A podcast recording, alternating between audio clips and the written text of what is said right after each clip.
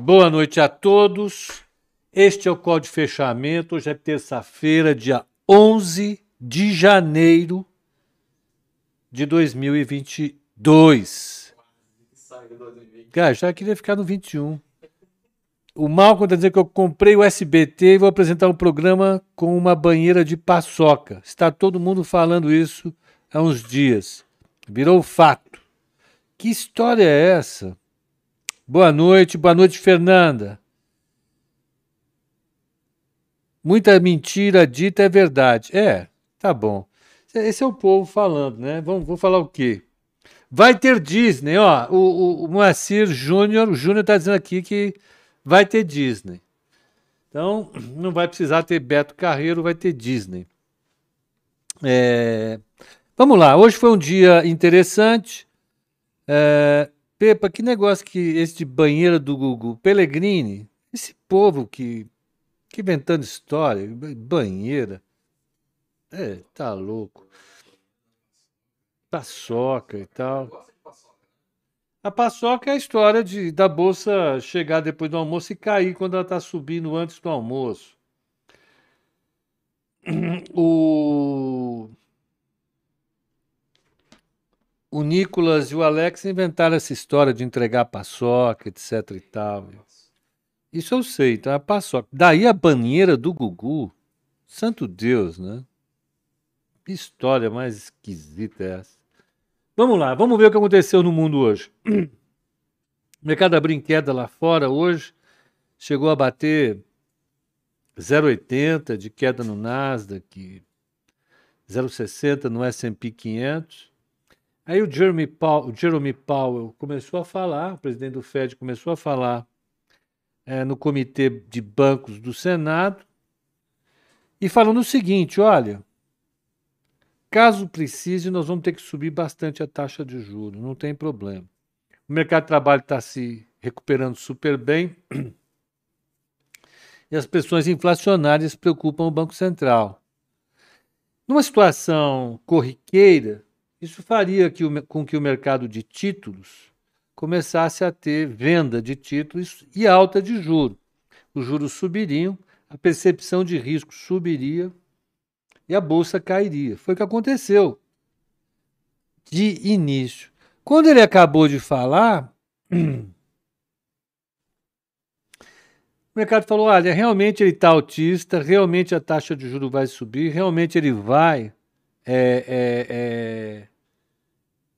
cortar a liquidez da economia, mas dane-se. E começou a raspar o mercado e a bolsa subiu. O Dow Jones fechou com 0,51 de alta, o S&P 500 com 0,92, o Nasdaq com 1,41 e o Russell 2000, 2000 fechou a 1,05 de alta. Foi um assim. Uma mega arrancada. O VIX fechou a 18,41. Né? Caiu lá de 20 para 18,41, então a percepção de risco caiu. E as commodities voaram, particularmente o petróleo. O petróleo fechou com 4% de alta, o WTI. O WTI uh, eh, fechou a 81,37 e o Brent a 83,61, com 3,39 de alta. Né? As metálicas subiram, alumínio subiu 0,58, níquel subiu 0,31. Agora, foi então dia, que o, dia no qual o mercado é, é, interrompeu a queda que vinha de três pregões. Ia fazer o quarto pregão de queda e cancelou essa história. Foi isso. Né? Não teve um fato novo. Amanhã a gente vai ter inflação saindo uh, uh, nos Estados Unidos às 10 e meia da manhã e, e ela deve ter um peso importante. Né? Um outro fator que eu acho é, é, contundente é a, a Omicron está mostrando números escavalares mundo afora. Né? A gente só não tem uma ideia um pouco mais precisa de como está a Ômicron, porque nós temos subnotificação. No mundo, a gente tem sob, sob notificação, subnotificação. Agora, aqui no Brasil, a gente não tem notificação. Simplesmente isso. Não tem, não tem testagem, não tem teste, os testes estão faltando, está difícil fazer. De fato, a situação da Omicron é acelerada. Mas é, isso é assim, o mercado subir com essa força é surpreendente, porque com todas essas dúvidas em relação à inflação, política monetária, uh, alta de taxa de juro, Ômicron, você ter uma, uma alta dessa, é porque o mercado está querendo realmente subir. Tem jeito. Tem algum fundamento para isso? Não. Né? É, é, o mercado americano entrou naquela tese segundo a qual a taxa de juro está muito baixa e a taxa de juro baixa sustenta o mercado acionário. Essa é a tese básica que está por trás do atual patamar de preços dos ativos. Qualquer ativo. Eu citei ontem aqui, vou citar de novo. Até o pum enlatado da influência americana, que conseguiu vender 200 mil dólares desse negócio. Né? É, tem que usar esse exemplo. Né? É, num mundo em que o dinheiro tem preço, que o dinheiro é caro, uh, isso não aconteceria. Né? Então, o Banco Central, de uma maneira ou de outra, está passando a, a, a, a tese, mais uma vez, de que, olha, podem ficar tranquilos Comprem, comprem, comprem. Qualquer coisa. Até o pum enlatado da influência. Se, é exato. Se der algum problema, não se preocupem. Eu paro de subir a taxa de juros, eu recolho o meu projeto de restrição monetária e volto a enfiar dinheiro na economia. Isso vai mostrando que o Banco Central ele, ele deu ao mercado uma garantia. Ele deu uma garantia de que se qualquer coisa andar fora dos trilhos, o Fed toma de volta todo o risco para si. Né? Isso é, é, é, lembra a história chamada o a put do Greenspan. Né? O Greenspan foi o presidente do Banco Central antes, da, antes do Jeremy Powell, antes da Janet Yellen e antes dos dois mandatos do Ben Bernanke. É, e era isso. Cada vez que o mercado tremia, o Powell garantia a queda do risco mediante a intervenção pesada nos mercados. Eu acho que é isso, né? O Nicolas fez uma série de coisas legais hoje para para mostrar isso através de umas memes. Eu vou mostrar uma só que eu acho legal, que reflete um pouco o momento atual, né? É, fizeram um perfil fake do Twitter do é, Banco Central dos Estados Unidos e, e, e assim, é como se o Fed estivesse dizendo é, sempre compre a queda. Sempre que a bolsa cai, compre, seus idiotas. Então, você ficar acreditando que a bolsa vai cair o tempo todo é idiotice, né? Se algum momento a bolsa cair, vai lá e compra compra porque vai dar certo, eu garanto para vocês. Né?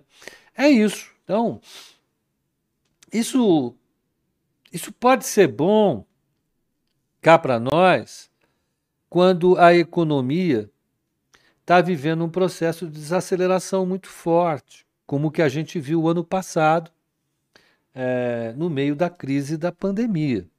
Né? A crise só não foi muito mais intensa justamente porque o mercado lá embaixo, caindo, recebeu o aviso do FED: lembrem-se de mim. lembrem-se de mim. Se houver qualquer problema, eu vou enfiar dinheiro e vou reduzir a taxa de juros. E foi o que foi feito. A bolsa caiu, o Fed inundou a economia com mais 4 trilhões de dólares de, de moeda, reduziu a taxa de juro para o zero e o, e o governo ainda fez uma série de gastos. Né? Então isso fez com que a bolsa ela viesse para um fundo e depois subisse e rompesse o patamar pré-pandemia, antes da economia atingir ela mesma os níveis pré-pandêmicos. É, foi uma coisa fenomenal, fantástica, do ponto de vista da intervenção é, para sustentar a atividade econômica, renda, emprego, é fantástico. O problema é sair dessa, dessa, dessa coisa, que é o que a gente está vendo agora. A Bolsa está num super patamar, né? o Banco Central está vendo a inflação subir, né? e ele, o Banco Central precisa subir a taxa de juro. Agora, qual que é o efeito líquido das intervenções do Banco Central na taxa de juros? Por enquanto é zero, é muito pequeno. Porque quando a taxa de juros sobe, o que a gente espera é que os preços caiam. Essa é a lógica. É por isso que o Banco Central aumenta a taxa de juros. Né? É, é, não é que os preços mergulhem numa espiral deflacionária, queda de 20%, nada disso. Simplesmente você deveria esperar que os preços caíssem. Inclusive, de uma maneira ou de outra, os preços da bolsa. Mas na hora que o Fed fala, eu vou subir a taxa de juro quanto for necessário para garantir a queda da inflação, o mercado vai lá e compra a bolsa. E a bolsa sobe, em vez de cair. Faz sentido isso? Faz. Faz sentido. Né? É racional. Né? Um agente que hoje olha o banqueiro central falar que vai subir a taxa de juro, achar que a taxa de juro não vai subir, é o racional. Por quê? Porque está baseado no histórico recente do Fed. Então a bolsa funciona assim. É curioso. Eu me estrepei todo hoje.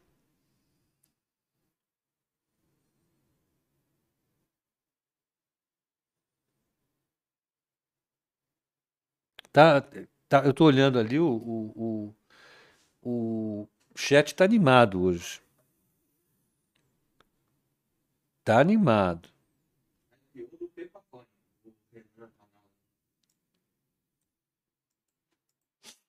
Então, falando do que aconteceu nos Estados Unidos, aconteceu isso. Então, apesar de um discurso hawkish, um discurso autista, severo é, é, do Ben Bernanke, o mercado subiu forte. E aqui acompanhou, a bolsa aqui performou, dando uma porrada. Por quê? Porque Brasil tem commodities, tem petróleo, tem minério de ferro, porrada, né? Então a bolsa aqui subiu, subiu, recuperou o que perdeu. Fechou a 103,778,98. Uh, 1,80 de alto, o dólar caiu 1,70 voltou para 55691, né?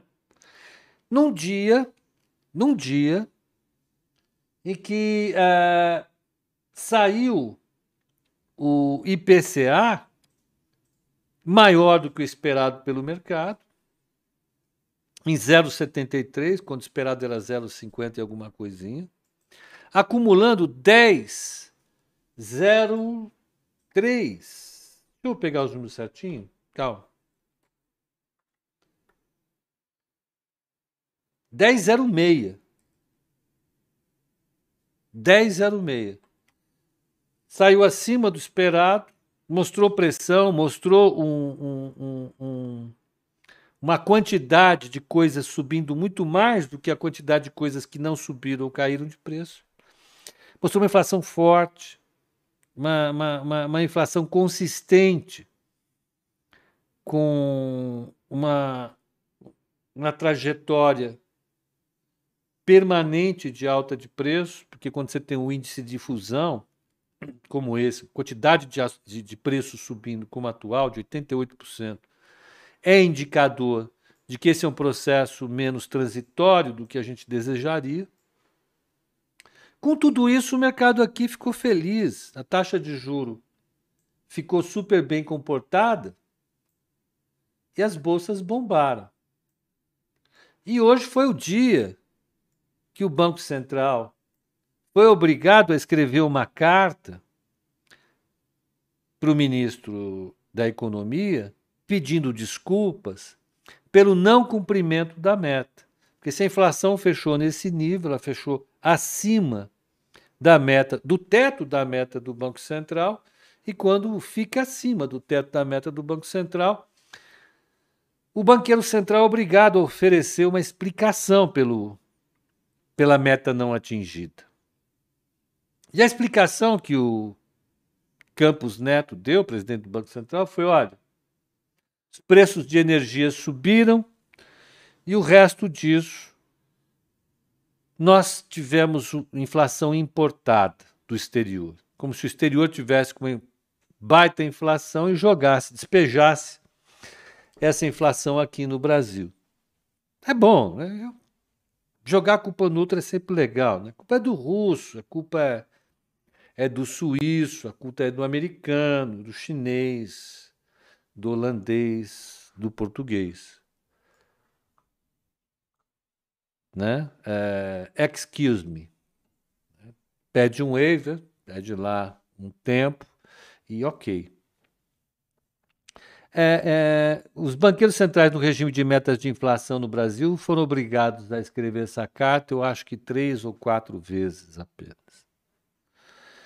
Então, o, o o Roberto Campos Neto será conhecido como um dos banqueiros centrais que teve que escrever pedindo perdão por não ter entregue a inflação dentro da meta.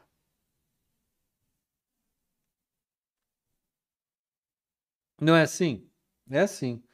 Mas o mercado, mais uma vez, está é, tá querendo comprar risco né? independentemente, independentemente do, do cenário posto para a gente no curto prazo, a impressão que dá claramente é que os agentes estão hoje um pouco mais acomodados em relação à situação de riscos, tanto lá fora como aqui no Brasil.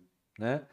É, o Mansueto deu uma entrevista para o Estadão, foi para o Estadão, eu acho. É, o Mansueto foi secretário do Ministério é, da Fazenda na, na gestão Meirelles, estava agora na gestão é, Guedes saiu do governo para ocupar um cargo no BTG e ontem é, ele deu uma entrevista. E a entrevista dele é ouvida e é, é bem ouvida pelos investidores, né, pela Faria Lima. E, e ele falou que os números fiscais estão ótimos, estão melhores do que a gente imaginava. É claro que é, não está tudo bem, e ainda há problemas fiscais, só que a situação é muito melhor do que a maioria imaginava.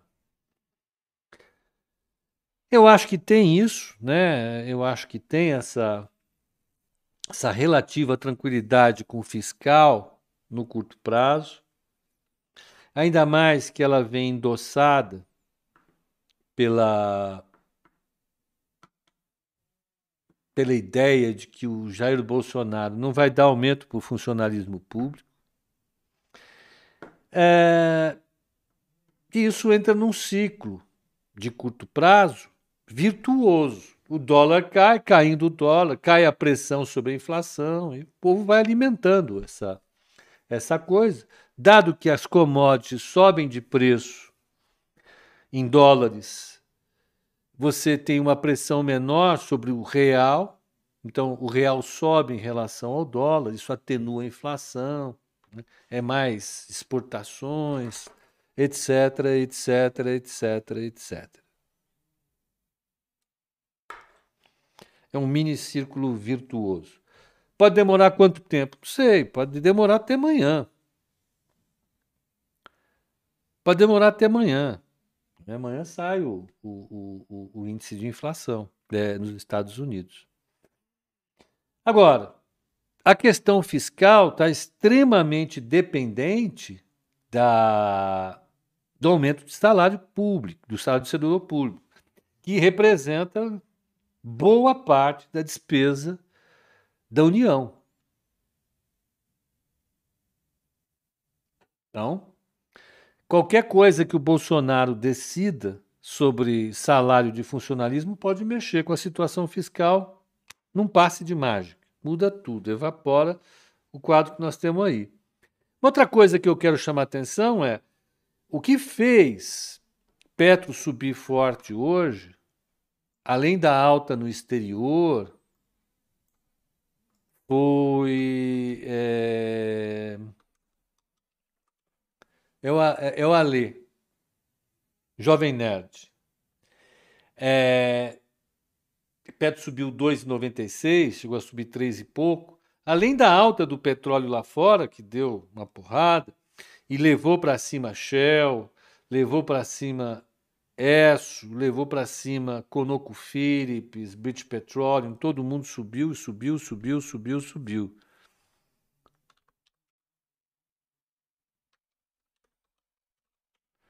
Só um segundo.